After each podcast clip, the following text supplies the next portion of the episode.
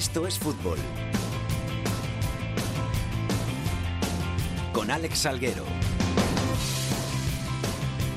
Hola, ¿qué tal? Muy buenas tardes a todos y bienvenidos una semana más a Esto es Fútbol, el rinconcito en cope.es para todo el fútbol de segunda, el fútbol de segunda B, el fútbol de tercera y el mejor fútbol femenino. Ya estamos por aquí una semana más ya estamos por aquí para traer toda la actualidad de ese fútbol que no tiene tanta cabida en los medios de comunicación, pero que sigue siendo tan o más importante que el de Primera y que el de Europa, y de la Champions y la Europa League y todo eso que se juega entre semana y que, que al final pues tiene mucha repercusión, pero el nuestro, el más cercano, el de casita, también tiene muchas cositas que contar. Jorge Fernández, ¿qué tal? ¿Cómo estás? ¿Qué tal, Alex? ¿Todo bien? Todo muy bien. ¿Has tenido una buena semana? Sí, como siempre, la verdad. Hoy se nos ha ido nuestra Bea Carvajosa, que ya ha terminado los exámenes y se ha ido de viaje. Pero para suplirla hemos llamado al gran Alex Ibáñez. Alex, ¿cómo estás? Hola Alex, bien, ¿eh? un placer ¿eh? estar aquí. Un placer tenerte, Tocayo. Muchas gracias. A los mandos hoy el gran Hernández. Vamos con los titulares.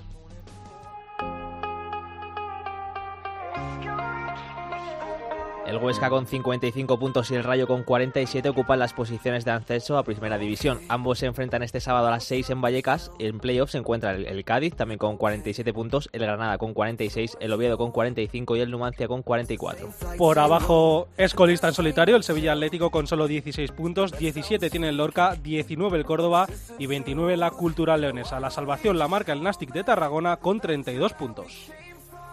En segunda B, el Fuenlabrada manda en el grupo 1 una semana más. En el grupo 2, el Sporting B pierde su ventaja y tiene ya tan solo un punto sobre el Mirandés. En el 3 sigue líder el Mallorca y en el 4 el Cartagena.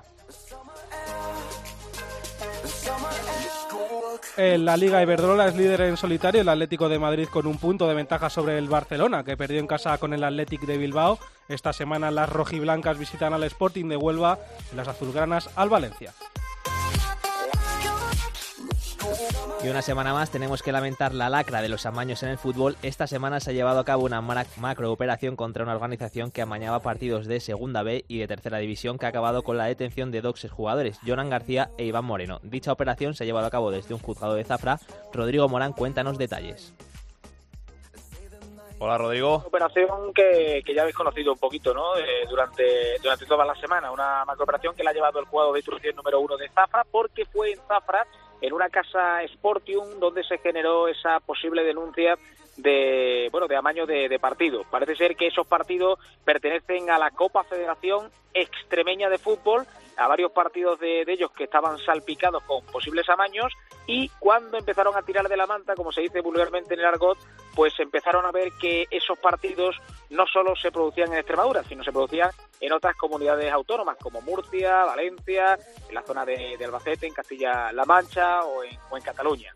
Eh, ya habéis visto la operación con, un montón de, detenidos, con, personas que están eh, incluso en, la cárcel, con, ese cabecilla Jonan García y con Iván Moreno, eh, jugadores extremeños que, han sido los, auténticos cabezas de la trama. Y vamos a ver qué ocurre con los que están en, fianza provisional antes de entrar en prisión, porque todavía la, investigación está abierta y seguro que hay eh, muchos jugadores en activo y, que no están en activo que están salpicados por esta trama y que les va a llegar su turno para, la justicia. ¿Cuántos partidos más o menos eh, se está hablando, Rodrigo? ¿Lo sabes? Eh, bueno, en Extremadura, el origen de, Extremadura fueron tres, pero bueno, se está hablando de, más de 50 partidos. ¿eh? entre segunda B y tercera y tercera división. Son muchísimos encuentros ¿eh? repartidos por toda la geografía nacional. Ya sabéis que el modo eh, de instrucción a los futbolistas era eh, intentar convencerles para que bueno pues sucedieran en el partido determinadas cuestiones, el número de córner, el número de goles, par o impar, eh, bueno, eh, eh, partidos que se pone el equipo local por delante, pero que termina el equipo eh, visitante logrando la victoria, en fin, cuotas que se desorbitan en las casas de apuestas y que venían, evidentemente, de, las apuestas venían hechas en China. La trama está con, con, bueno, ciudadanos chinos que se ponen en contacto con ciudadanos españoles a cambio de comisiones para que se produjeran estos resultados que, repito, se apostaban en China, independientemente de que también eh, a título individual hubiera apuestas en España que, también las ha habido y por las que también se ha tirado de la cuerda. Gracias, Rodrigo. Un abrazo. Un abrazo fuerte, hasta luego. Uno de los hombres que sabe de qué trata esto de los amaños, le agradecemos mucho la gestión a Carlos García, nuestro compañero de León, porque ha sido el que nos ha puesto en contacto con nuestro protagonista, es Carlos Perona, que vamos a presentarle y vamos a, que nos dé a conocer quién es y cómo sabe qué, qué es esto de los amaños. Carlos, ¿qué tal? Muy buenas. Hola, buenas tardes, ¿qué tal? ¿Todo bien? Todo bien, todo bien, aquí andamos por, por tierras leonesas. Para quien no lo sepa, Carlos Perón ha sido jugador de fútbol durante muchos años, ¿no? Sí, sí, he jugado prácticamente 20 años al fútbol. ¿Ahora estás retirado? Eh, bueno, empecé la temporada en la Virgen del Camino, pero hace cuatro meses rompí el cruzado y ya opero el mes que viene y nada, ya, ya voy, a, voy a retirarme porque, porque ya está bien. Ahora dar paso a los jóvenes. Es que el cruzado es lesión complicada, ¿no? Sí, lesión complicada y yo ya cuando la época venía del Levante la rompí también y lo ha vuelto a romper en la misma rodilla. Así que ya ahora a operarme y quedarme bien por lo menos para hacer vida normal. O sea que ahora toca dedicarse a otros menesteres, vida normal, niños, familia y, y, otras cosas, que no sea el fútbol. Sí, no, está claro, está claro. Ahora con dos niños también que les gusta el fútbol, entrenando a uno de ellos, eh, viéndoles a ellos que, que ya me, me gusta casi más que, que jugar yo, así que ahora la vida, la vida continúa después del fútbol. Carlos, cuéntanos qué, experiencias tienes tú con, con el tema de los amaños. Pues yo hace tres temporadas aquí, cuando estamos aquí en la Virgen del Camino, del Camino, un Virgen del Camino Ávila, eh, me llama a mí un representante de, de, la zona norte de León que quería hablar conmigo unos temas de fútbol y yo accedo a ir a hablar con él y, y él me dice que, que venía exclusivamente a que nuestro partido teníamos que amañarlo que, que, teníamos que quedar 1-0 ganando en la primera parte y 2-1 eh, eh, y, terminar perdiendo 1-2. Y yo dije que no iba a aceptar, porque yo no, no lo he hecho nunca ni, ni lo iba a hacer ahora, y, y, me dijeron que por la noche iba a recibir una llamada diciéndome la cantidad de dinero que me daban. Y yo dije que no, que no quería ni recibir esa llamada, que no, que no, que no me iba a dejar perder, ni ganar, ni nada, que, que yo estaba contento con, con el dinero que a mí me da la Virgen del Camino por ganar y que no quería ningún tipo de, dinero ni yo ni mis compañeros, porque lo que me querían ofrecer era para todo el equipo. Esto que, esto que te pasa a ti, Carlos, le, pasa a mucha gente en el, en el, mundo del fútbol, pero por desgracia no se denuncia. Sí, no, por desgracia no, es que no se denuncie, por desgracia no se denuncia y aparte hay mucha gente que accede, que es lo más triste de esto.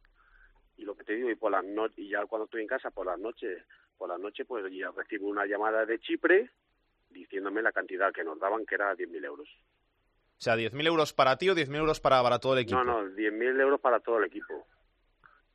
Claro, que luego ellos apuestan y pueden sacar eh, cinco veces más, diez veces más, lo que pues, sea. Pues, pues luego cuando se fue a hacer la denuncia, eh, tanto en comisaría de policía como de Guardia Civil, eh, pues estuvieron viendo el tipo de apuestas que eran y cada euro apostado eran casi 50 euros. Vaya, o sea que una cantidad estratosférica que al final... Sí, y, a nosotros, y a mí no me queda otra cosa que, que denunciarlo. Yo se lo pongo en conocimiento de nuestro presidente, nuestro presidente lo primero que hace es ponerlo en conocimiento de la federación y la federación es la que nos dice que tenemos que denunciar el caso y, y es lo que hicimos, es el trámite que hicimos nosotros. Que al final, en unos equipos de, de, las divisiones inferiores, donde muchos jugadores eh, cobran cantidades irrisorias, que te venga alguien de fuera a ofrecerte esto, eh, mucha gente acaba picando, acaba mordiendo el anzuelo y acaba participando en, en amaños por eso, porque necesitan el dinero. No, no, y lo que lo que hablamos, y no no hay gente, hay mucha gente. Y yo creo que de lo que va a salir ahora en la, en la operación esta que están haciendo ahora, no va a ser ni ni ni ni, ni un tercio de, de lo que hay pero bueno, mira, yo creo que es bueno empezar empezar poco a poco y ir quitando del medio a, a los mentirosos y a los ladrones. ¿Tú que lo conoces? ¿Hay mucha gente que apueste en, en los equipos de fútbol? Yo creo que sí, yo creo que ahora hay mucha gente que apuesta. Está claro que, que la, las apuestas, si son legales, está bien. Tú te puedes ir a una casa de apuestas y apostar por el Madrid, por Barcelona. Lo que no tú nunca puedes hacer es apostar a tu misma categoría, incluso a tu mismo equipo es que eso eso no es ni ético ni ni, ni quiere que ni lícito ni nada claro. Yo lo que te digo tú puedes apostar por primera división por la Champions tú te vas a una casa de apuestas haces una apuesta y tan tranquilo. Pero apostarte incluso a tu equipo que va a haber eh, 15 córner en contra hombre yo creo que eso está, es blanco y en botella sabes y luego como como hemos leído al final es demasiado fácil. Con una seña con haces un intentas hacer como un despeje mal es que es muy, muy, muy fácil amañarlo y muy difícil demostrarlo. Mm, Claro, claro, por eso te digo que, que a mañana un partido y sobre todo a lo que ha salido estos días, que parece que se apostaba muchísimo a corners. Es que ya no es ni resultado ni ganado o perder. Eh, X corner a dos o tres euros el euro apostado y, mucha gente yo creo que caía la tentación y espero y, deseo que, que los pillen a todos. Pues Carlos, muchísimas gracias por poner un poquito de, luz a este tema de, los amaños con tu testimonio, te lo agradecemos muchísimo y que vaya todo muy bien, de verdad, gracias. Vale, muchas gracias a vosotros, un saludo.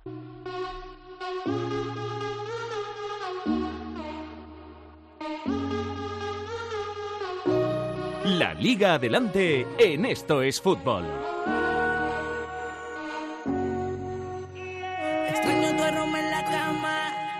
Ese que dejas cuando entras y sales. Donde quedaron los besos y todos los planes. No sé si vivir o morir. Me encuentro en un limbo desde que te fuiste de aquí. Vamos a hablar ya de la segunda división, una categoría que llega este fin de semana a la vigésima octava jornada y llega con partidazo. Primero contra segundo, que se van a ver las caras este sábado a las 6 de la tarde en Vallecas, el Huesca y el Rayo Vallecano, los de Michel, que vienen en una dinámica positiva, varias jornadas sin conocer la derrota. El Huesca que perdió después de muchísimos partidos sin hacerlo en su visita a Valladolid 3-2, pero que incluso pudo llevarse el partido jugando con 10 jugadores la mayor parte del encuentro. Carlos Ganga, ¿qué tal? ¿Cómo estás? ¿Qué tal, Sandro? Buenas tardes. ¿Todo bien? Sí, todo perfecto. El sábado vas a estar tú en tiempo de juego contando ese partidazo.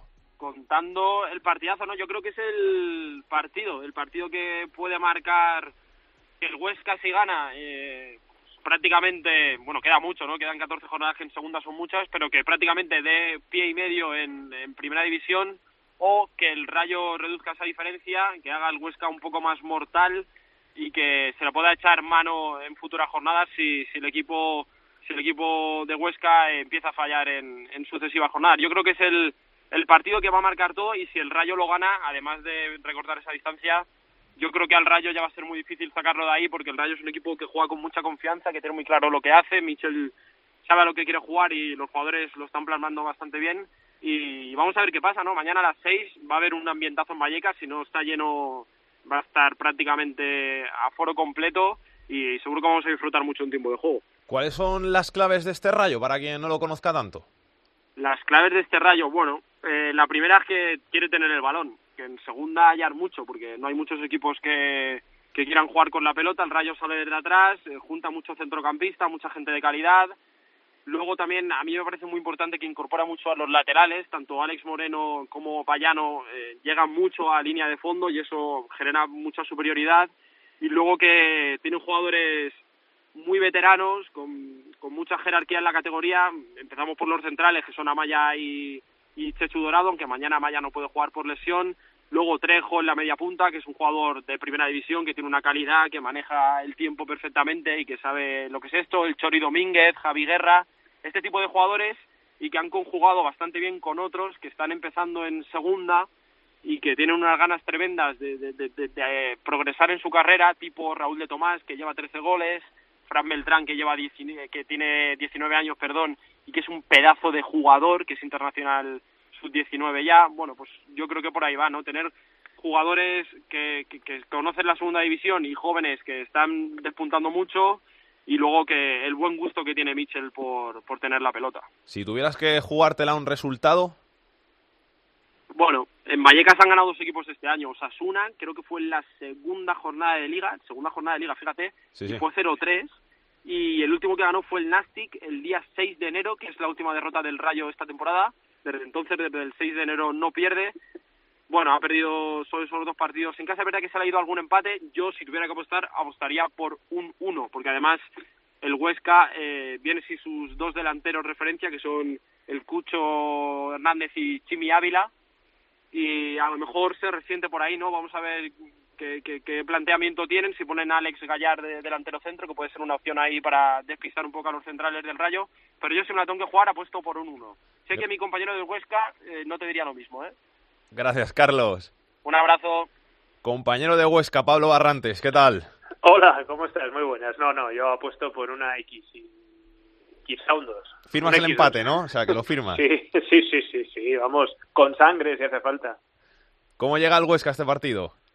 Bueno, pues con las dudas después de la primera derrota tras 11 semanas, la semana pasada en Valladolid, pero eso sí, eh, se queda el equipo con la parte positiva de haber remontado, o al menos igualado un 2-0 con un hombre menos por la expulsión del Chimi, pero al final llegó ese gol de los pucelanos en el último instante.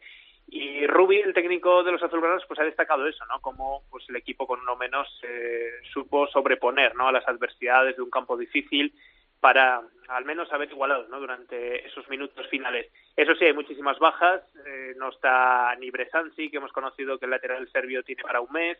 Pulido, el central, está sancionado. Los dos delanteros, como decía el compañero también, eh, Nicucho, que le queda un mes aproximadamente, ni Chimi por esa expulsión que le ha caído un eh, partido de sanción. Por lo tanto, es un, es un once eh, pues eh, que, que no ha probado anteriormente con Rulo en el lateral, con Carlos David que apenas ha tenido minutos eh, de central. Y arriba la duda eh, si Gallar, como bien decíais, como falso nueve o poner al único delantero que le queda, que es el argentino Rescaldani, que ha contado mm, bastante poquito para Rubi, es un delantero de características distintas, no demasiado veloz, pero muy espigado, alto, va bien de cabeza, en un campo como Vallecas puede ir muy bien y el centro del campo volver a lo que ha sido la esencia de esta sociedad deportiva Huesca, con Melero, con Aguilera y con Luis Astre, que por distintas circunstancias pues en los últimos partidos no había podido alinear. Así que con eso y con 400 aficionados de Huesca que se desplazan a la capital de España, el Huesca intentará sacar al menos un punto que le permita mantener esos ocho puntos con respecto al segundo, que es una cifra a estas alturas bastante considerable. ¿Cómo quedaron en la ida? En la ida ganó el Huesca, por la mínima, que te recordar. O sea que puede ser gol a verás, victoria, dejar un rival bastante lejos, porque si ganas ya le metes al Rayo 11 puntos. Puede ser un gran partido para el Huesca, una gran noche.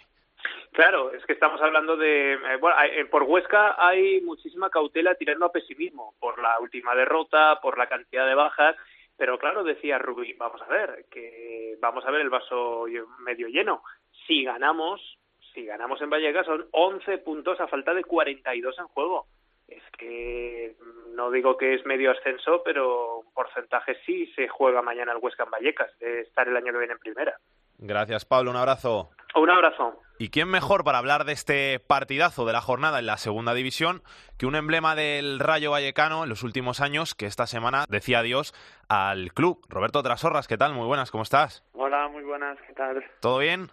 Sí, todo bien, todo en orden. Unos días de vacaciones, de descanso, ¿no? Bueno, sí, la verdad es que, bueno, adaptándonos un poquito a la situación y, y bueno, esperando a ver si, si sale alguna cosa interesante. O sea, que tienes pensado volver a jugar esta temporada, si puede ser.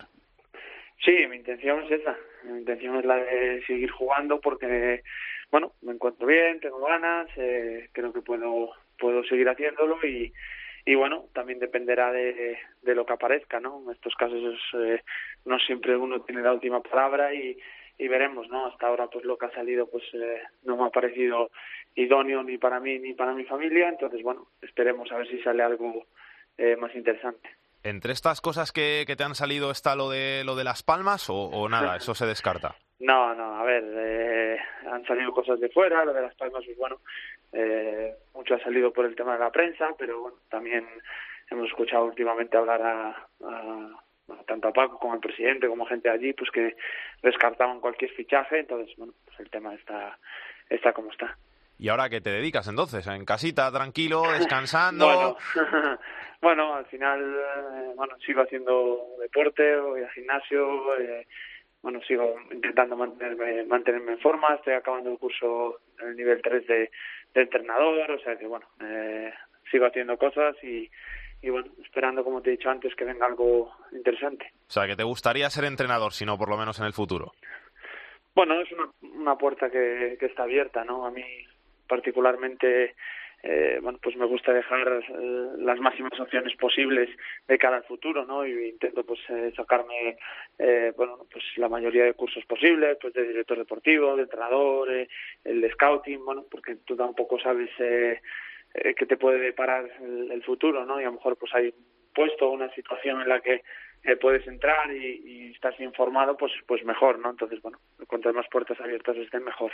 Oye, tú siempre has estado aquí en España después de, de una larga carrera, 37 años, y, siempre has jugado en la, en la Liga Española. ¿No te has planteado eso de, de emprender el, viaje a China, que ahora se habla mucho de China, alguna cosa de esas o no? Sí, sin duda, y más ahora en estos, en estos momentos, ¿no? Quizás la posibilidad de irse fuera eh, es una posibilidad grande y, y, bueno, esperemos a ver si, si sale algo, pues bueno, de, de un país eh, bueno, pues que, se amolde un poco a, mis eh, eh, circunstancias, bueno, pues con familia y, todo, y, bueno, eso es una posibilidad eh, eh, bastante grande, ¿no? Pero bueno, hay que esperar a ver si, si lo que sale pues es, es, es acorde a lo que a lo que quiero y, y, bueno, sí que es una posibilidad que, que está ahí siempre está eso, ahí como tú dices, la, el colofón, la guinda a una, a una gran trayectoria, has jugado en muchísimos equipos, has estado en primera, en segunda, ¿con qué te quedas de, todos esos años de carrera? Bueno, al final, bueno, después de tantos años, más de 20 años de profesional, bueno, pues eh, me, me, gusta más hablar de, de, cosas personales, por decirlo de alguna forma, eh, no tanto deportivas, ¿no? Porque deportivas podría decir, eh, bueno, pues ascensos, eh, eh, goles, jugadas, no sé, eh, muchas cosas, ¿no? Pero quizás después de todos estos estos años, pues bueno, pues te quedas con, con todo lo que has aprendido, sobre todo con el cariño de, de, la gente, ¿no? Pues cuando sales de un club y, y, bueno, pues te demuestran ese cariño, ese respeto, bueno, eh, quizás con, con todo eso, pues que, que es lo más importante, ¿no? El reconocimiento de la gente, pues cuando, cuando haces las cosas bien y sobre todo el reconocimiento ese a, al, al compromiso pues que uno muestra en cada club en el que está, ¿no? ¿En el corazón de Roberto Trasorra siempre habrá un lugar especial para el Rayo?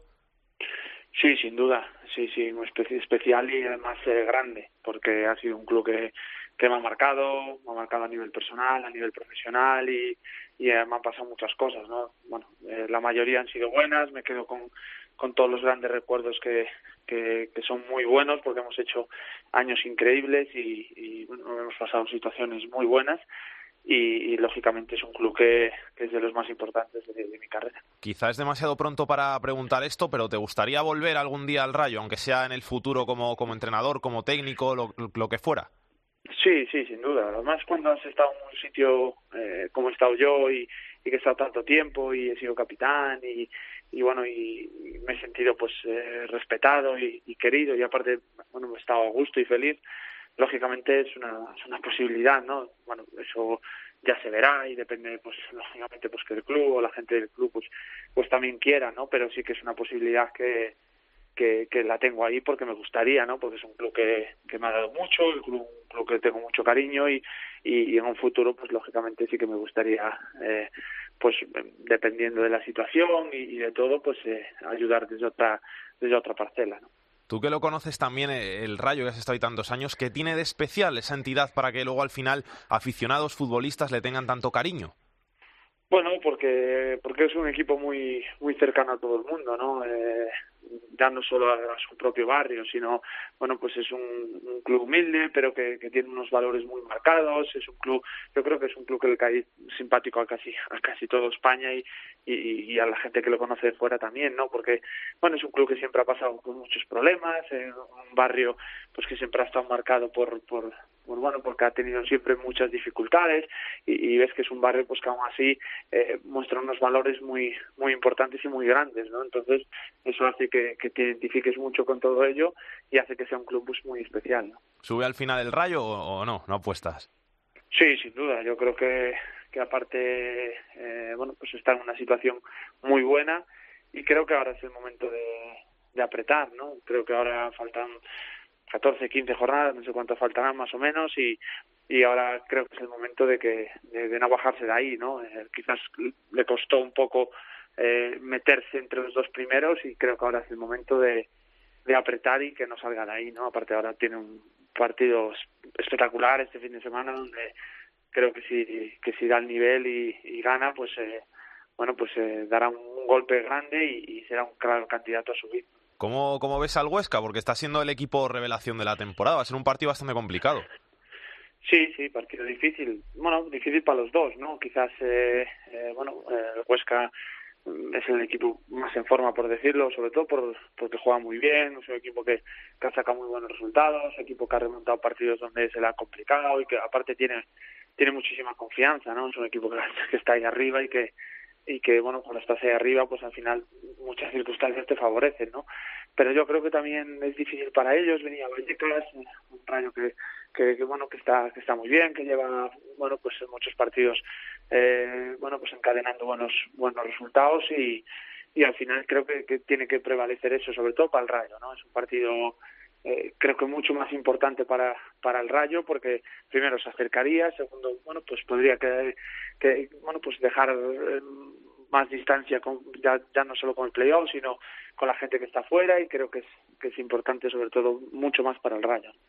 Y si no está Vallecas, que, que, siempre te puede marcar el primer gol, yo te digo que he estado como aficionado y como, como periodista allí trabajando y aprieta el campo muchísimo, da miedo, ¿eh? Sí, sí, aprieta aparte es un, es un ambiente muy bonito, ¿no? Eh, bueno, a lo mejor visto desde fuera la gente puede pensar eh, muchas cosas, pero bueno, yo he ido siete años con, con mis hijas y con amigos de mis hijas y, y, y siempre quieren volver, ¿no? Eh, niños que a lo mejor siempre han sido del Barça, del Madrid, del Atlético de Madrid, que han ido al Bernabéu o al Calderón siempre, bueno, pues ahora, sobre todo cuando, cuando jugaba yo, eh, bueno, pues eh, me pedían o les pedían para, para poder volver, porque por el ambiente que se vive, ¿no? Es un ambiente eh, muy festivo, con mucha animación, el, bueno, los jugadores estamos muy cerca, bueno, yo creo que lo que se vive en Vallecas, eh, en pocos campos se vive, ¿no? Y al final, pues bueno, eso engancha.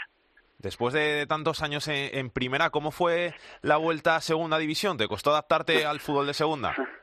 Bueno, al final uno siempre prefiere jugar en primera, es obvio, ¿no? Y, y eso no hace falta ni decirlo. Y bueno, llevamos ya cinco años en primera, además haciéndolo muy bien. Y bueno, siempre cuesta, siempre cuesta adaptarte y, y volver otra vez a, a, la segunda división. Pero bueno, yo soy de los que opinan que al final, eh, para mí, bueno, pues es, es, no es lo mismo, pero pero que se puede jugar igual de bien en un sitio que en otro, ¿no? La gente que dice pues que, que en segunda se juega otro fútbol o se juega de otra manera, bueno, yo no estoy de acuerdo. Yo veo equipos como el Huesca, el año pasado el Girona, mismamente el Rayo este año, otros equipos, pero al final si tú juegas bien y juegas mejor que el rival y, y juegas bien al fútbol, al final tienes más opciones de ganar, sea en primera, en segunda, en segunda B o en cualquier categoría. ¿Cómo ves la, la segunda? ¿Quién crees que va a ser el rival o los rivales de, del Rayo por pelear por el ascenso?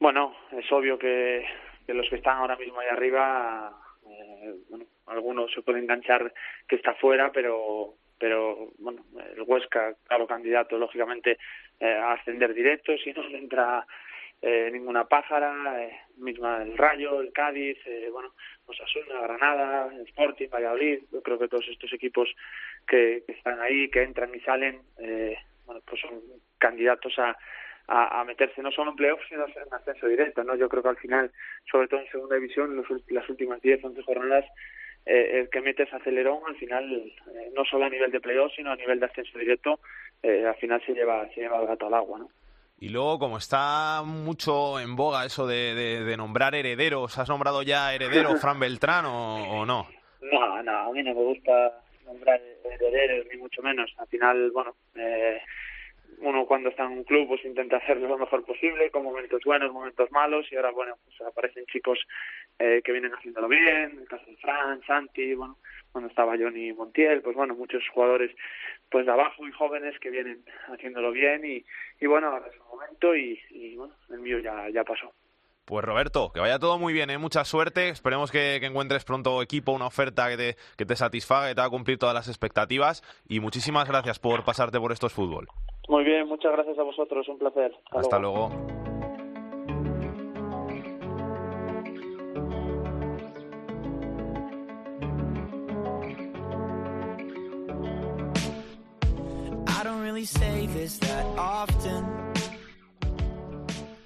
Y tenemos que hablar también del Zaragoza, que ha sido noticia esta semana, porque no cambian allí las cosas en Zaragoza, no dejan de pasar las cosas, y tenemos gran protagonista por sus goles y por cómo los celebra, Borja Iglesias. Ana Vaz, ¿qué tal? Hola Alex, ¿qué tal? Ya ves, ¿eh? que aquí en Zaragoza es que pasa absolutamente de todo. Lo último, pues que Borja Iglesias, el delantero zaragocista, puede convertirse en el primer jugador en ser sancionado por ese famoso gesto de silencio que tantas y tantas veces le hemos visto a muchísimos futbolistas hacer hacia la grada. Ya sabéis que todo ocurrió en esa visita del Real Zaragoza al Nastic de Tarragona. Borja recibió insultos desde la grada a lo largo del partido y cuando marcó, pues mandó callar a la grada y lo hizo con ese gesto del dedo índice en la boca. Esto es lo que le dijeron desde la grada.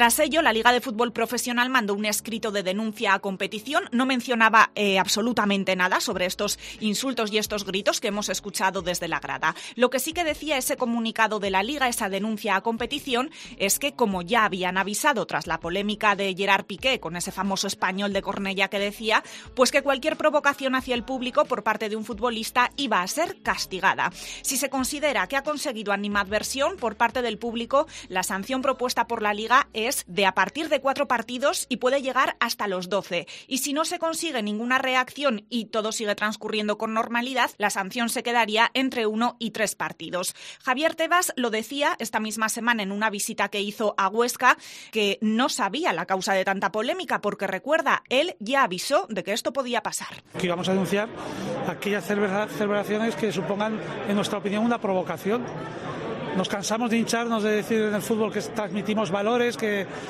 y después somos unos hipócritas y si permitimos celebraciones que, que, provoquen al público, ¿no? De momento, la buena noticia para el Real Zaragoza es que el comité de competición ha hecho caso omiso de esa denuncia de la Liga. Eso sí, tiene una semana de plazo para pensarlo y para volver a tratar el tema.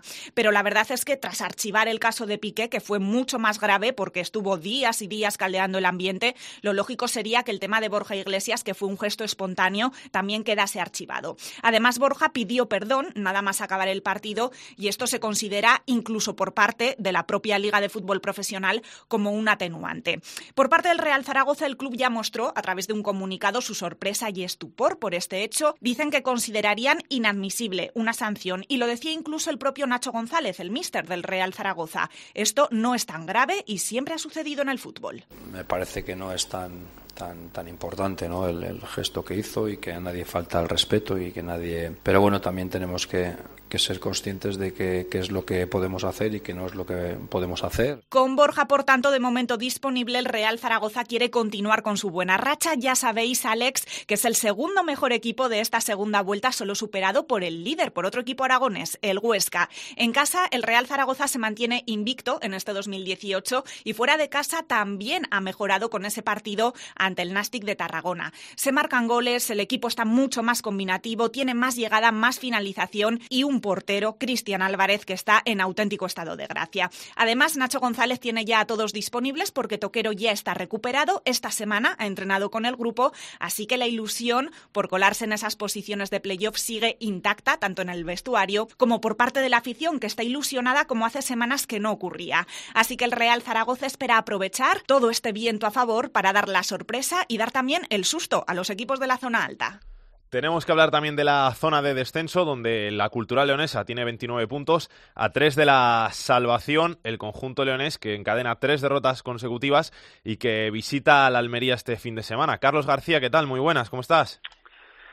Pues eh, con frío, como siempre, con, preocupación y con el agua al cuello y subiendo. La cultural, como tú muy bien has dicho, pues eh, viaja a Almería. Lo ha, mm, yo no, ¿eh? lo ha dicho el entrenador Rubén de la Barrera, que sigo pensando que no va a pasar nada, pase lo que pase. Ha dicho que son dos auténticas finales. Esta, la de Almería, y la que viene a continuación, Reus. Recordar que después visitamos nada más y nada menos que el Molinón y nos viene a ver el Cádiz de un esculturalista como es Álvaro Cervera. La plantilla está más o menos bien. Han aparecido distintas noticias en distintos medios de comunicación en las que se habla que el vestuario, pues, no está unido. Mm, es algo obvio, ¿no? Cuando el equipo va mal, siempre pasan estas historias. Eh, los temas de mi buen día parece que no han sentado bien también dentro del vestuario. Los jugadores que bueno, pues que cobran mucho y hay alguno que no cuenta con el, palacito del Mister, pues también están de uñas. El caso es que la cultura se la juega, está, está claro, la cultural tiene que ir a ganar a Almería. En Almería nos han llegado las noticias que si la cultural pretende ganar en el Estadio de los Juegos del Mediterráneo va a tener que dejarse eh, la sangre y con esa intención la cultural, mm, eso sí, eh, con un viaje largo pero cómodo en AVE hasta tierras andaluzas, se va el equipo leonés. Toda la ilusión del mundo, el público preocupado y veremos lo que pase cuando comienza eh, a rodar el balón y sobre todo cuando pite el árbitro final. ¿Qué pasó al final con lo de Alberto el otro día ahí en el León, el portero del Rayo? ¿Denunció al final a Cultural o no? Que yo sepa, no. A mí me llegaron informaciones que iba a denunciar la Cultural y Deportiva Leonesa. Eh, hay que decir que hoy hemos eh, desayunado con la noticia que, Antiviolencia ha denunciado a la Cultural y Deportiva Leonesa por lo que ocurrió en Zorrilla. Y es que siempre los hay. Y en la Cultural también, pues seis cafres eh, reventaron seis asientos de Zorrilla, ¿no? Eh, pues a 2.000 euros cada uno le va, le va a salir la historia y la prohibición de al menos seis meses, me parece, en, estar, en, en entrar en recintos deportivos. Bueno, al acabar el partido, recuerden todos ustedes, pues eh, el Rayo Vallecano gana, vuelve a intentar, vuelve a intentar la remontada cultural, porque remontada es cuando se culmina, no cuando sobrepasas al, enemigo que está eh, por encima tuyo. Igual el partido otra vez, como sucedió en Valladolid a dos, y marca el Rayo el 3 a 2. Bueno, pues todo el Rayo Vallecano que se estaba jugando meterse en el acceso directo se va a celebrarlo a la grada de Vallecas y el portero del conjunto vallecano, bueno, pues se sube a un coche de publicidad de la Cultural y Deportiva Leonesa. Hemos revisado el vídeo 18.000 veces, se sube de rodillas, no como algunos decían, que mm, se sube con los tacos y, habría hecho algo a la vaca del, del coche de publicidad, pero el caso es que la cultural, de momento que yo sepa, no ha tomado ningún tipo de decisión, aunque en un principio sí pensaba en denunciar al propio jugador pues los destrozos que no han sido tales de ese vehículo. Y ahora sí, van a proponer otra vez antiviolencia al Cafre, que lanza la botella al porteo del Rayo Vallecano, una botella de plástico, 3.000 euros y otros seis meses al menos eh, de prohibición en entradas a recintos deportivos. Gracias, Carlos. Un abrazo. Otro para vosotros, amigos. Este fin de semana tenemos duelo destacado en la segunda división, en la zona baja de la tabla. Se miden el Nastic y el Barça B y hemos querido llamar a un jugador del Nastic que conoce bien lo que es estar en los dos equipos. Fali, ¿qué tal? Muy buenas, ¿cómo estás? Muy buenas, ¿qué tal? Muy bien. ¿Todo bien, no? Sí, muy bien. ¿Qué tal por Tarragona? Pues muy bien, la verdad. Eh, un clima espectacular. ¿Y la vuelta cómo ha sido después de, un tiempo en Barcelona? Pues muy bien, la verdad es que mis compañeros me han tratado muy bien, la gente muy bien y la verdad es que muy contento de estar aquí. Oye, en Astic Barça B, equipo contra ex equipo, ¿vas a tener un poco el corazón dividido o tú siempre has sido del Nastic? Hombre, la verdad es que un poco dividido sí que lo tengo. La verdad es que el Nastic me ha dado mucho, pero el Barça también me ha dado mucho. Encima mis compañeros de allí la verdad es que han sido espectaculares conmigo, tanto los que he estado más tiempo con ellos como los que vinieron nuevos y la verdad es que la verdad es que es parte de mi familia. Entonces, la verdad es que me, me fastidia un poco jugar contra ellos porque nos estamos jugando mucho los dos equipos. ¿Cómo, ¿Por qué decides volver? Bueno, no sé. Eh, fue una decisión que tomé. Dije, va, pues ahora a lo mejor sería el momento de salir. La verdad es que ellos habían hecho muchos fichajes y yo pensaba, digo, pues bueno, de aquí a lo que queda de temporada mejor mi protagonismo no iba a ser tan importante y quería sentirme mucho más importante en otro club como el Senasti que decidí apostar por mí y por eso también fue una decisión de venir aquí. ¿Cómo es eso de, de, estar en, el Barça B? Ahora te pregunto por el Nastic, pero ¿cómo es eso de jugar en, en un filial como el Barça B? Ah, pues espectacular, la verdad es que era, era todo, tanto la ciudad deportiva como el mejor club del mundo, entonces teníamos todo, la verdad, y encima el míster Gerard era espectacular con nosotros, con los jugadores era espectacular y el cuerpo técnico y todo muy bien, pero el míster era muy, muy, muy, muy bueno con nosotros, era muy cercano, hacía poco que se había retirado el fútbol, entonces era muy cercano hacia los jugadores, y era muy bonito estar allí y la verdad es que me llevo muy buenos recuerdos de estar en ese club. Y ahora llegas al, al Nastic, ¿cómo te encuentras el equipo eh, a tu llegada? Pues muy bien, la verdad es que tenemos muy buen equipo, muy buenas personas, muy buen vestuario y eso es muy importante para esta categoría, tener un muy buen vestuario y aprendiendo también de, mucha gente, de Javi Márquez, de César Arzo, también, yo también tengo 24 años y también aprendiendo cositas, puntitos, sumando puntitos y eso también me hará mejor jugador. estáis ahí en la zona baja de, de la tabla, también estaba el, el Barça B, partido complicado, partido porque te juegas mucho más que, tres puntos, porque ya al final, en estos finales de, de temporada, no se puede ceder ni, ni un solo punto. Pues sí, la verdad es que sí, que ellos nos sacan un punto, nosotros estamos ahí, pero bueno, la verdad es que va a ser un partido, una final más, como todas las que nos quedan para nosotros y para ellos también, y la vamos a afrontar muy serios, muy fuertes seguramente, y vamos a intentar sacar los tres puntos de allí del Mini. Eh, el Nastic al final, en las últimas temporadas, salvo el año que, que estuvo peleando por, por subir a primera división con, con Naranjo, que, que, al final pues se quedó ahí a las puertas en el, en el playoff, ha estado pasando problemas en, en la zona baja de, de, la tabla. ¿Cuesta mucho al final cambiar estas dinámicas en, en, una categoría tan igualada como la segunda división? Bueno, siempre cuesta cambiar la dinámica si no trabajas, si no compites, si pasas de todo. Pero bueno, yo creo que nosotros eso no lo estamos haciendo, estamos siendo al revés, estamos compitiendo, estamos queriendo ganar, estamos intentando aprender cada día con Nano y entonces esto nos va a llevar al éxito seguro. Todo trabajo siempre tiene su recompensa y nosotros estamos trabajando para ello. Yo pienso que es la línea de seguir estos tres partidos que hemos tenido, pero de Zaragoza fue una pena, pero bueno, tuvimos 35 minutos muy buenos, que podíamos haber metido un par de goles. No fue así, pero bueno, la línea de trabajo es la de Cádiz, la de Albacete, y eso seguramente nos dará los resultados. ¿Qué tal es Nano como entrenador? Muy bien, la verdad es que, claro, yo no lo había tenido como primer entrenador, yo lo tuve como segundo y la verdad es que a mí me ha sorprendido mucho porque la verdad las cosas que dice las dice claras, sabe trabajar el equipo, está, se está viendo en el campo que está trabajándolo muy bien y la verdad es que estamos con él a muerte y nos está enseñando muchas cosas. Te tengo que preguntar por la frase esa que, que te hizo famoso, ese al, al, que no corra le rajo que, que dijiste cuando llegaste al, al, Barça B. ¿Queda mucho de, de ese Fali o, has cambiado después de tu estancia ahí en el Barça B? Ya, yo lo dije que esa frase no, no fue así, lo de Palencia también, que el capitán de ahí del Barça B también estaba conmigo, no fue así. Encima también tengo aquí a Don Bu, que encima fue a uno de los que me enfadé con él, pero no, no fue de esa forma. Yo es verdad que cogía tres o cuatro de, de la camiseta porque no era normal lo que estaba pasando. Yo decía que eh, tener el escudo en el pecho del Barça, millones y millones de jugadores los querían tener y nosotros que teníamos ese privilegio teníamos que, que dar el máximo cada entrenamiento y cada partido y ahí había algunos que que les daba igual todo, entonces por eso me enfadaba y encima íbamos últimos y es verdad que a tres o cuatro los cogí de la perchera, pero no nunca dije esas palabras y Palencia y todos sabían que no y por eso lo me intentaron decir que no pasaba nada porque yo no había dicho eso. La verdad que no fueron palabras mías. Tienes madera de capitán, ¿eh? Por lo menos.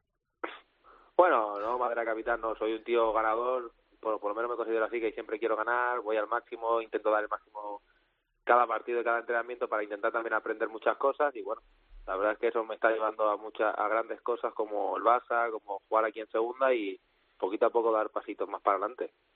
Muchas gracias, Fali, por pasarte por estos fútbol. Que vaya todo muy bien, ¿eh? Mucha suerte para ese partido en el mini estadi y suerte para lo que queda de temporada. Vale, muchísimas gracias. Y también tenemos que viajar a Córdoba, porque el conjunto andaluz estrenaba entrenador la pasada jornada. José Ramón Sandoval llegaba al banquillo del Arcángel y vamos a preguntarle a Tony Cruz qué tal lo hizo en su debut. Tony, ¿qué tal? ¿Cómo estás? Hola, ¿qué tal? ¿Cómo estamos? Buenas tardes, Alex. Bueno, pues eh, se puede decir que mal, porque al final el Córdoba perdió. Introdujo algunos cambios Sandoval en el 11, sobre todo la entrada de Valentín como eh, pareja en el centro del campo de Ramos. El equipo más o menos en la primera parte aguantó, pero en la segunda se vino abajo, sobre todo a raíz del cambio de Edu Ramos. A partir de ahí se descompuso el equipo cordobesista, el Granada se creció, por la izquierda Darwin Machís hizo, hizo lo que quiso y al final pues remontó otro partido más eh, que pierde el Córdoba en casa. Van cuatro derrotas seguidas y la permanencia se queda ya a 13 puntos. O sea que aquí ya se habla de algo más que milagro. Y este fin de semana recibimos al Valladolid, que parece que va a llegar sin mata, con lo cual algo se puede intentar. Sí, son los dos equipos eh, bastante goleados de la categoría, yo creo que son los dos más goleados de, de, toda segunda división, cuentan con dos grandes artilleros, uno es Mata, el otro Seri Guardiola, primero y segundo en la tabla de máximos goleadores. Hombre, evidentemente hoy lo ha dicho Sandoval que el Valladolid es mucho menos sin Mata, ¿no? Aquí ya se habla de milagros, se habla de, de hecho se, se coteja la situación con la de la temporada 2004-2005, que sería lo mejor casi que le podría pasar al Córdoba, que es descender por lo menos con orgullo en la penúltima jornada, ¿no? Eh, no es que eso es lo que vendan aquí, porque si no ya sería estar tirando la toalla, pero sí que ya se apela a casi los sentimientos más primarios, ¿no? Que a pesar de todo hace que eh, vayan a vayan a acudir al campo muchísima gente. De hecho, se va a colgar el cartel de no hay billetes. Eh, una semana más no irán todos porque todos los abonados no van al campo, pero en torno a 17, 18 mil personas sí que se darán cita en el Arcángel el domingo a las 12 del mediodía. Gracias, Tony. Un abrazo. Un abrazo. Que pase Pedro Martín. El enfadato de Pedro Martín. Hola Pedro, ¿qué tal? ¿Cómo estás? Muy bien, aquí estamos. Una semana más. ¿Qué tenemos que contar esta semana? Pues, eh, bueno, después de que el Lorca ya haya conseguido un puntito, eh, después de 10 derrotas seguidas, pues el protagonista en segunda división sigue siendo Mata. Estabais hablando de hace, hace poquito de él. Y es que ya lleva 23 goles. ¿Y qué jugador llevaba 23 goles después de 27 jornadas en una liga de segunda división? El último, pues hay que remontarse un montón de años, tantos como hasta la temporada 65-66, que creo así, son 52 años.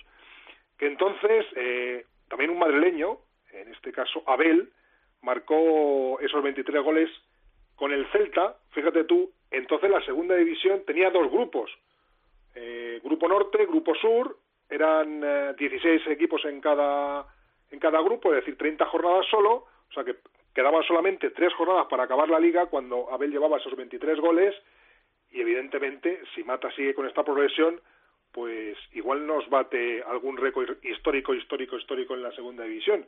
Pero fíjate, nos, nos da para, para encontrar cifras parecidas a las de Mata, nos tenemos que ir al fútbol de hace de más de 50 años, en la que la segunda división no era como ahora. Eran dos grupos, luego ya en la, a partir de la temporada 68-69 se hizo un grupo, un grupo solo, y desde entonces pues no hay ningún jugador que haya marcado tantos goles como Mata.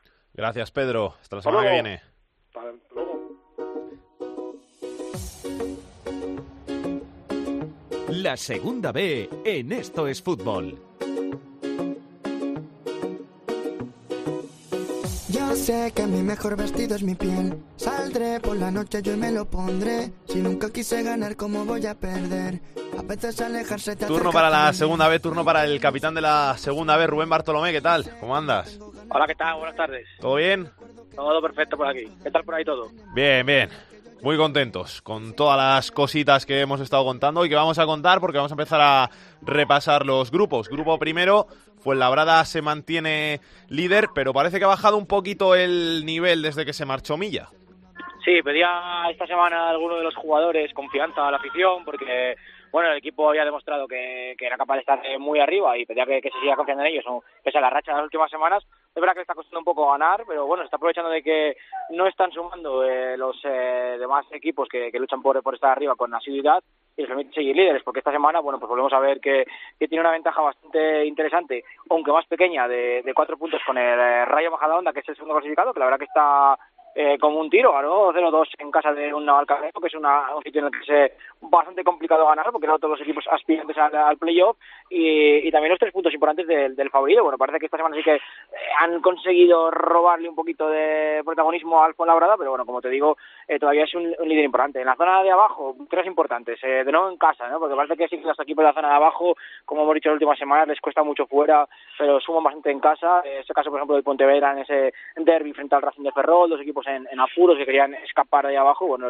victoria muy eh, importante del, del Pontevedra, la victoria de la gente que se a 2-0 a San Sebastián de los Reyes también para conseguir eh, salir eh, de ahí abajo. Bueno, y la nota negativa otra vez de, esa zona de abajo, quizá la Ponferradina, no acaba de escapar, fuera de casa no suma prácticamente nada, cayó 2-0, es verdad que ante un Fabril que, que es aspirante clarísimo a playoff, pero bueno, de nuevo en problemas el equipo berciano y, y parecía que escapaba un pelín ahí de, los puestos de, de descenso y vuelve a verse otra vez implicado.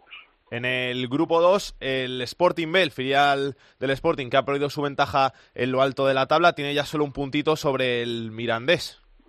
Sí, porque el Mirandés esta vez sí volvió a sumar de tres en tres, volvió a aparecer la mejor versión de Diego Cervero para llevarse el partido ante un Vitoria, que, fue un digno rival de un equipo que está en el puesto de promoción de descenso, que sumaba mucho en las últimas semanas y que parece que quiere escapar ahí de abajo. Bueno, fue un, fue un rival muy importante para, para un Mirandés que le recorta a un Sporting B que no pasó otra vez del empate. Es verdad que enfrente estaba Athletic B, un partido bastante bonito entre dos eh, filiales que quisieron jugar al fútbol y que no acaba llevándose nadie y la, ventaja pues es un pelín más eh, pequeña, ¿no? Pese a que, bueno, eh, hay algunos de los equipos que están cerca también eh, intentando acercarse a, a puestos de, playoff que, no de sumar, pero también lo hizo, por ejemplo, el Racing de Santander, que, que sigue luchando por el primer puesto, aunque lo tenga eh, complicado. Y también, eh, por ejemplo, uno de los que se quedó un pelín por el camino, de los que están ahí llamando a las puertas, es el Unión Deportiva Logroñés, cayó en casa 0-1 ante el Lealtad, tres puntos importantes para el Lealtad, estaba, era uno de los cuatro equipos con una B Peñaspor y Caudal Deportivo que parecía que tenían muy muy difícil y que se estaban empezando a descolgar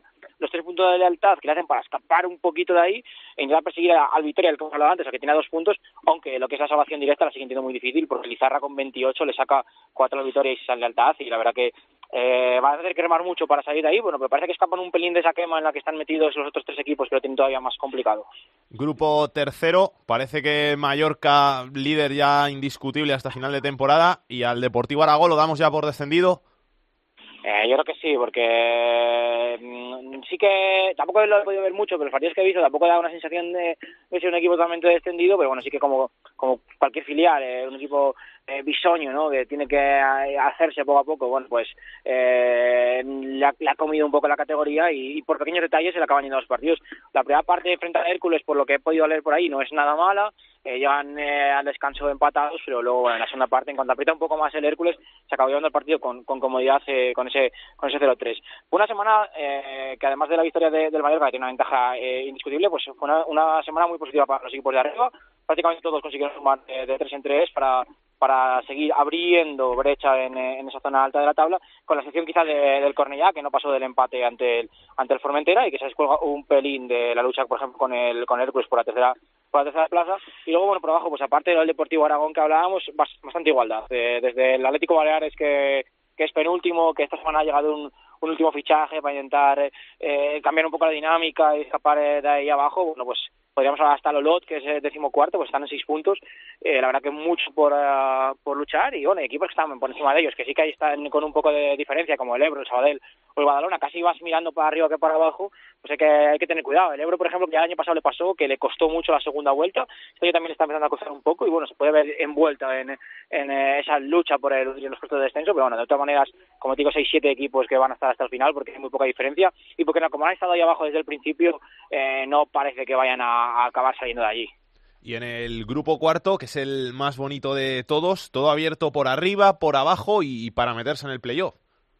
Sí, eh, como llevamos hablando todo el año, ¿no? Eh, porque además eh, es un eh, grupo en el que prácticamente los 20 equipos se juegan algo en cada partido, porque no hay ningún equipo que esté excesivamente descolgado y no hay ningún equipo que sea líder destacado en, o que esté en zona media sin jugarse nada. Entonces, cada partido es, una guerra que se ven grandes cambios. Gena, que es líder con eh, 49 puntos y que tiene a, uno, como las últimas semanas, a Marbella, victoria del del Cartagena con un 0-1 en los primeros minutos, eh, antes del minuto 30 creo que fue el gol que le sirvió para para llevarse el, el partido y seguir manteniendo el liderato. El Marbella que le costó un poco más en el tiempo porque fue en la segunda parte cuando llegaban los dos goles, pero que también ató la victoria ante el Jumilla y son los dos que parece que sí que van a acabar luchando por ese primer puesto.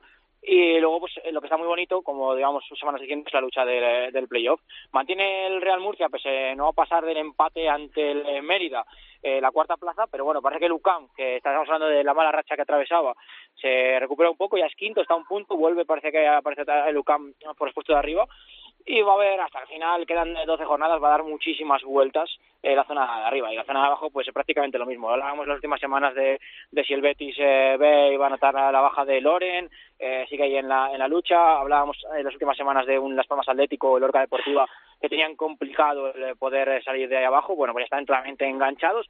Sí que sí que hay que hablar de una pequeña brecha entre el Mérida eh, que parece que se recupera en las últimas semanas después de pasarlo eh, bastante mal, que con 31 puntos eh, tiene cuatro de ventaja frente al Betis Deportivo y a Jumilla, que son los que ocupan playoff de descenso y descenso directo, y esa pequeña brecha es lo único que ahora mismo se podría hablar de, de hueco que hay en algún sitio del grupo cuarto, pero bueno, probablemente la semana que viene con dos resultados que se den volveremos a cerrar la brecha y seguiremos hablando de que está todo igualado y que se va a luchar hasta el final. Un abrazo, Rubén. A vosotros, adiós. Jorge, tenemos ya semifinales de la Copa Federación. Sí, porque este viernes se ha celebrado el sorteo en la sede de la Federación y han quedado tal que así: Pontevedra Saguntino y Vilafranca Ontinyent, los encuentros que se van a disputar los días 8 y 15 de marzo y la final, que también se va a jugar a doble partido, tendrá lugar el 5 y el 12 de abril. Hablaremos con alguno de los contendientes, con alguno de los equipos. El Atlético Saguntino, eh, que es su competición fetiche, que el año pasado se llevó la final ante el Fuenlabrada y que este año está otra vez ahí en semifinales para intentar repetir título. Y también tenemos que hablar porque nos ha llamado mucho la atención su historia del nuevo secretario técnico del Atlético Baleares, que ahora nos contará un poco cómo decide hacerse con este cargo, que es Joan Beach, y al que saludamos ya. Joan, ¿qué tal? Muy buenas, ¿cómo estás? Hola, buenas, ¿qué tal? ¿Todo bien? Todo bien, perfecto. ¿Cómo un jugador de tercera división decide hacerse secretario técnico de un equipo de segunda B? Bueno, pues me lo plantearon hace unas cuantas semanas. Bueno, yo yo estuve seis años defendiendo la camiseta del Baleares, eh, siendo un referente para toda la afición y para todo y, y para toda toda la familia balarica y bueno, no, llegaron este verano, no llegamos a un acuerdo prescindieron de mí este año y bueno, eh, tuvo ofertas y al final al final me quedé en la isla y emprendí mi, mi mi última mi última bala en tercera aquí en un equipo de Baleares. Y bueno recibí la llamada del director deportivo a ver si me interesaba estar ahí ayudándole. Y bueno pues no me lo pensé porque bueno ya te digo eh, vale yo soy un balearico más y todo lo que sea para sumar y ayudar al equipo y aportar a ver si podemos salir ahí abajo pues mucho mejor no o sea que ahora estás pluriempleado en el fútbol. Ahí pluriempleado efectivamente. No, no harás otra cosa en el día no, no, no, voy, voy todo el día liado, ¿eh? Voy todo el día liado. Mi, aparte de ser un primer empleado, tengo tengo dos niñas y me, me, faltan horas en el día. Vamos, que tu mujer tiene que estar harta del fútbol ya, de ti, de todo. La verdad que sí, la verdad que, que hay que poner un monumento a mi mujer, ¿no? Por aguantarme todos estos años. Oye, Joan, ¿qué vas a hacer en el, en el Atlético Baleares ahí? ¿Encargarte de, de, de qué? Bueno, pues empezar ya está ser un enlace por la plantilla, ¿no? Porque, bueno, aparte de, de ser secretario técnico, tengo ahí muchos amigos del, año pasado. Y, bueno, ser enlace con el míster también, empezar a planificar ya la temporada que viene, esperemos que en segunda vez, porque la cosa está complicada. Y, bueno, empezar ya con las renovaciones, fichajes y estar codo a codo con la dirección deportiva. Y bueno, ya hemos repasado también que eres secretario técnico y también jugador. Y hace dos meses tengo entendido que nos diste un gran susto, me parece, contra el Felanix, ¿no? Sí, sí, sí. Bueno, eso fue un partido que jugamos en tres semanas eh, de, competición de Liga de Tercera. Y bueno, eh, a la última del partido me empecé a sentir mal, de esto que tú notas ya que, que el cuerpo ya no, no te va como está más pendiente de, que no pase nada a jugar, ¿no? Al juego en sí. Y bueno, eh, efectivamente, le dije a un compañero que me encontraba bien y, bueno, me caí al suelo y perdí por momentos ese conocimiento y la verdad que fue, un susto para todos, pero podemos contar que, estoy que estoy bien y estoy dando guerra otra vez. O sea, eh, Joan Bis tiene una historia por, por delante. Además, te hemos visto que, tienes muchos tatuajes y que estuviste hasta en el proyecto Hombre, ¿no? Sí, bueno, son, fueron fases de mi vida, momentos de mi vida muy complicados que, bueno, eh, lo puedo decir orgulloso que, que he del mundo, del mundo de la droga, que es, que es muy complicado salir, pero bueno, gracias a toda la familia que tengo, mi mujer sobre todo y todos los amigos que, que tengo, pues me han ayudado a salir de ahí y, con, y con ello toda mi fuerza de voluntad de, poder salir de ahí, ¿no? Pero bueno, eh, son etapas de la vida, eh, hacer esto ya muchísimos años y ya te digo, ahora contento y feliz con la familia que tengo y el trabajo que tengo. ¿Cómo está la cosa en el Atlético Baleares? Va a estar complicada la salvación, eso lo, tenéis claro, ¿no?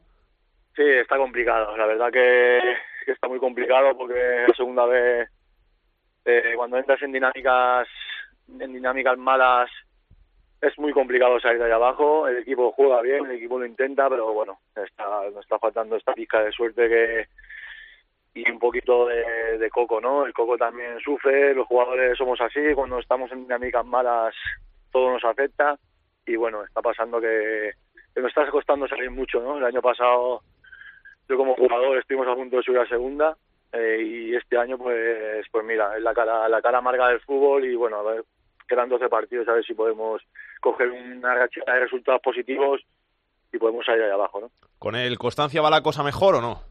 Bueno, ahí estamos. Tenemos un equipo joven con mucha...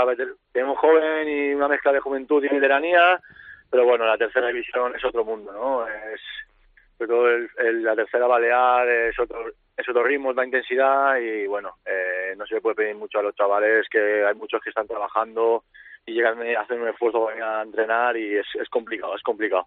Pues Joan, que vaya todo muy bien en el Atlético Baleares y en el Constancia. Muchas gracias por pasarte por estos fútbol y a por todas, ¿eh? a conseguir los objetivos. Muchas gracias a vosotros, un saludo.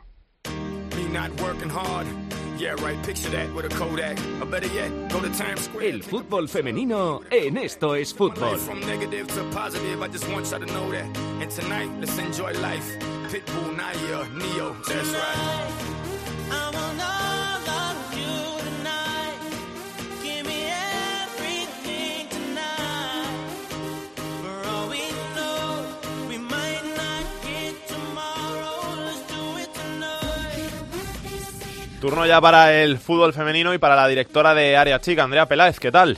¿Qué tal, Salguero? Muy buenas. Tenemos líder en solitario. Había sido las otras veces el Barça, ahora le toca al Atlético de Madrid. Sí, era el Barça desde la jornada 13, había compartido el liderato en ocasiones con el Atlético de Madrid, que era colíder, pero perdió este fin de semana el Barcelona sorprendentemente en casa. Ya dijimos que había dos partidos esta jornada, pues uno de ellos era ese Barça Athletic de Bilbao y ganó el Athletic de Bilbao con un gol de Lucía, sorprendente porque el Barça no había perdido en casa en toda la temporada. Recordemos que había perdido otro partido, pero fue fuera, fue en Tenerife ante el Granadilla y por lo tanto el Atlético de Madrid que consiguió ganar en casa al Valencia en el otro gran partido de la jornada, ganó por un gol a cero, pues se ha colocado líder en solitario con 51 puntos y segundo es el Barcelona con 50. En la zona de abajo todo sigue igual. Santa Teresa de Badajoz y Zaragoza están hundidos en la clasificación, menos el Santa Teresa que está tan solo cuatro puntos de la salvación, pero el Zaragoza está prácticamente en segunda división, aunque aún queda mucho de temporada. Para esta próxima jornada tenemos otro partidazo porque el Barcelona va a viajar hasta Valencia y va a ser un Valencia Fútbol Club Barcelona el domingo a la una. El Valencia recordamos que es quinto, otro partido complicado para las de Fran Sánchez que veremos a ver si saldan con victoria para no perder la estela del Atlético de Madrid. El Atlético de Madrid, por su parte, jugará el sábado a la una, también fuera de casa, lo hará ante el Sporting de Huelva. Es eh, un partido a priori más fácil para el Atlético de Madrid. Y te tengo que decir, por cierto, fuera de la Liga Iberdrola, que hemos tenido también esta semana, hemos conocido la lista de Jorge Vilda para la Cyprus Cup, que se va a disputar desde el próximo 26 de febrero al 7 de marzo. Lista de 24 convocadas y la novedad, lo que tenemos que contar es que vuelve Celia Jiménez a una convocatoria con la selección española. Gracias, Andrea. Un besito. Un besito, Salgue. Soy de esas personas que lo apuestan todo sin nunca tener nada, sin nunca saber cómo. La tercera división en esto es fútbol. Esperando la salida. Jorge, ¿qué tenemos que contar de la tercera división? Pues mira, para empezar hay que hablar del Calahorra, el líder del grupo 16, porque todavía no ha perdido ni un solo partido en 26 jornadas. Puede ser eh, hasta récord histórico. ¿eh? Además, con 92 goles es el equipo más goleador de tercera división y uno de los equipos candidatos a estar la temporada que viene en segunda división B. Detrás del Calahorra, el Logroñés con 82 goles a favor y el Nájara con 80 completan la lista de los equipos que más goles han marcado en lo que llevamos de temporada. Por contra, los equipos que más goles están encajando siguen siendo el Melistar, que ha recibido 82, el Logroñés con 82 y el Nájara con 80 tantos en contra. Y para cerrar los datos de la semana en la tercera división hay que hablar de Rodrigo, el delantero del el Calahorra, que es el pichichi de la categoría hasta el momento con 26 goles. En cuanto a las noticias más destacadas de la semana, hay que comentar una que ha llamado bastante la atención y que es la división de Salva Ballesta como entrenador del Real Jaén, una marcha que, según ha explicado, viene marcada por las decisiones que está adoptando la cúpula del club, porque primero despidieron al director deportivo y a continuación al segundo entrenador. Una decisión que no ha gustado nada a Salva Ballesta y que ha decidido presentar su dimisión por lealtad, según ha dicho él, con su equipo y con la gente con la que ha estado trabajando todos estos meses. Hay que recordar que el Real Jaén está sexto a cuatro puntos de los puestos de ascenso. Y para terminar hay que mencionar nuevamente al Castellón, que esta semana ha superado ya los 12.000 abonados y está a 750 socios de superar el récord establecido por el Real Oviedo de la temporada 2004-2005. A ver si, así que a ver si en los próximos programas hablamos con alguien del Castellón. A ver si consiguen ese récord. Gracias, Jorge. Nada. Vamos a ver qué tiene Aitor Puerto en su agenda de la semana. Comenzamos el repaso de la agenda futbolística el fin de semana con la segunda división, jornada 28. Los dos grandes partidos, el primero el viernes a las 9, el Sporting décimo recibe a los Asuna séptimo. Y el sábado a las 6, segundo contra primero, Rayo Vallecano que recibe al líder Huesca. En la segunda división B, jornada 27 para los cuatro grupos, destacamos en el grupo 1 el partido entre el líder, el Fuenlabrada, que recibe al sexto, al Atlético de Madrid B. En el grupo 2, el Bilbao Athletic séptimo recibe al tercero Racing de Santander. En el grupo 3, cuarto contra primero, Cornellá, que recibe al Mallorca. Y en el grupo cuarto, partidazo entre el primero y el segundo, Cartagena, que recibe al Marbella. En la tercera división hemos fijado la mirada en el grupo 12, jornada 30, partidazo derby entre el Tenerife B, líder, que recibe al tercero, a Las Palmas C. Y acabamos el repaso a la agenda futbolística del fin de semana con el fútbol femenino, partido entre el Valencia femenino, que es eh, quinto clasificado, que recibe al segundo, el Fútbol Club Barcelona Feminas. El partido será el domingo a la una. Hola amigos de Esto Fútbol, soy Rubén López, jefe de deportes de Cope Cádiz. Y para cerrar nuestro maravilloso programa de hoy de Esto es Fútbol, yo creo que qué mejor forma que hacerlo con un paisano mío, que es el Barrio, desde luego un artista genial y que tiene grandes temas y grandes canciones, por ejemplo aquella de Quiéreme, porque nuestro amor es como un hilo que arregla y cose los descosíos. Esa canción que desde luego pues eh, refleja lo que muchos hemos sentido, o sentiremos, porque nunca se sabe, pues eh, es una buena forma para despedirlo con ganas y con energía desde Cádiz para Cádiz y el mundo, claro que sí, el barrio, genial, único. Un saludo a todos los oyentes, que son muchísimos de estos fútbol, pedazo de programa con arte, con genio, con el barrio. Adiós.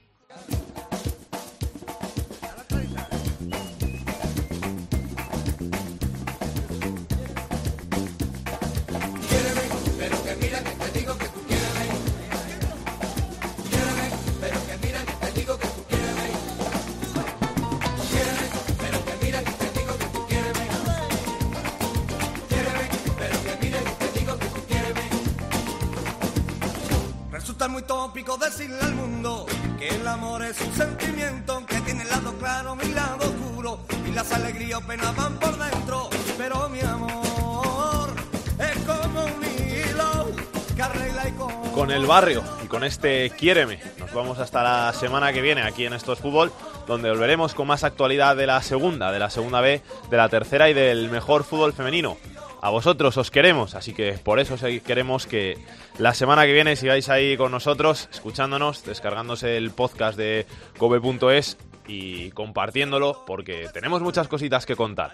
Así que hasta entonces, pasadlo bien, disfrutad del fin de semana, besos y abrazos para todos, chao chao.